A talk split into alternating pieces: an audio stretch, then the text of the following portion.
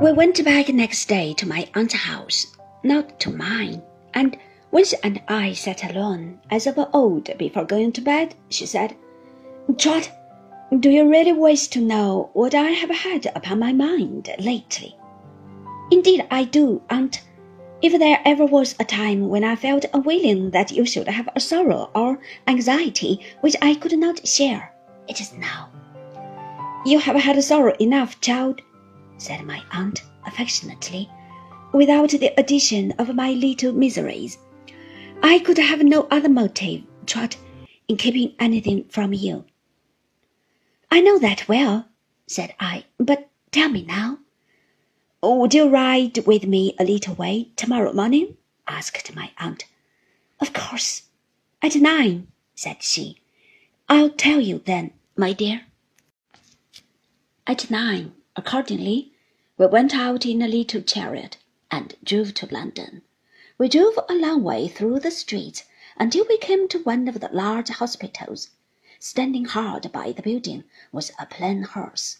The driver recognized my aunt, and, in obedience to a motion of her hand at the window, drove slowly off.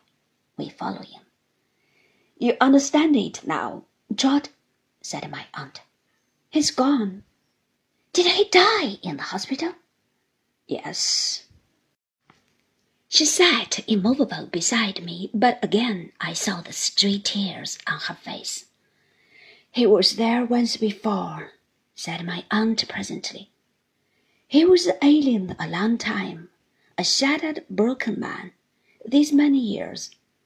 When he knew his state in this last illness, he asked them to send for me. He was sorry then, very sorry. You went, I know, aunt. I went. I was with him a good deal afterwards. He died the night before we went to Canterbury, said I. My aunt nodded. No one can harm him now, she said. It was a vain threat. We drove away out of town to the churchyard at Hornsey. Better here than in the street, said my aunt. He was born here. We alighted and followed the plain coffin to a corner I remember well, where the service was read consigning it to the dust. Six and thirty years ago, this day, my dear, said my aunt, as we walked back to the chariot, I was married. God forgive us all. We took our seats in silence, and so she sat beside me for a long time, holding my hand at length, she suddenly burst into tears and said, He was a fine looking man when I married him, Trot, and he was sadly changed. It did not last long. After the relief of tears, she soon became composed and even cheerful. Her nerves were a little shaken, she said, or she would not have given way to it. God forgive us all. So we rode back to her little cottage at Highgate, where we found the following short note, which had arrived by that morning's post from Mr. Micawber. Canterbury, Friday. My dear Madam and Copperfield, the fair land of promise lately looming on the horizon is again enveloped in impenetrable mists, and forever withdrawn from the eyes of a drifting wretch whose doom is sealed.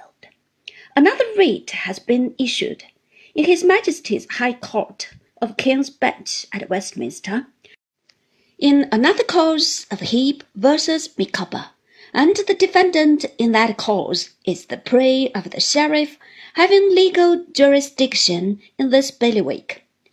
Now's the day and now's the hour. See the front of battle lower.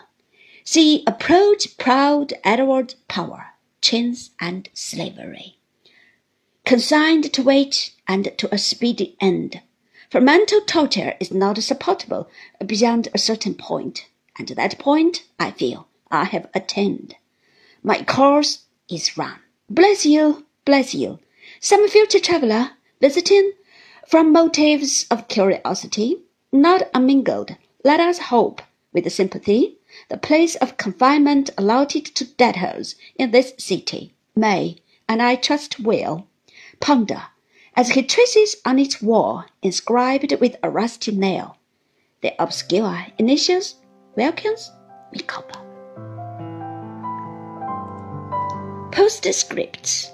I reopen this to say that our common friend, Mr. Thomas Traddles, who has not yet left us and is looking extremely well, has paid the debt and costs in the noble name of Miss Trotwood, and that myself and family are at the height of earthly bliss.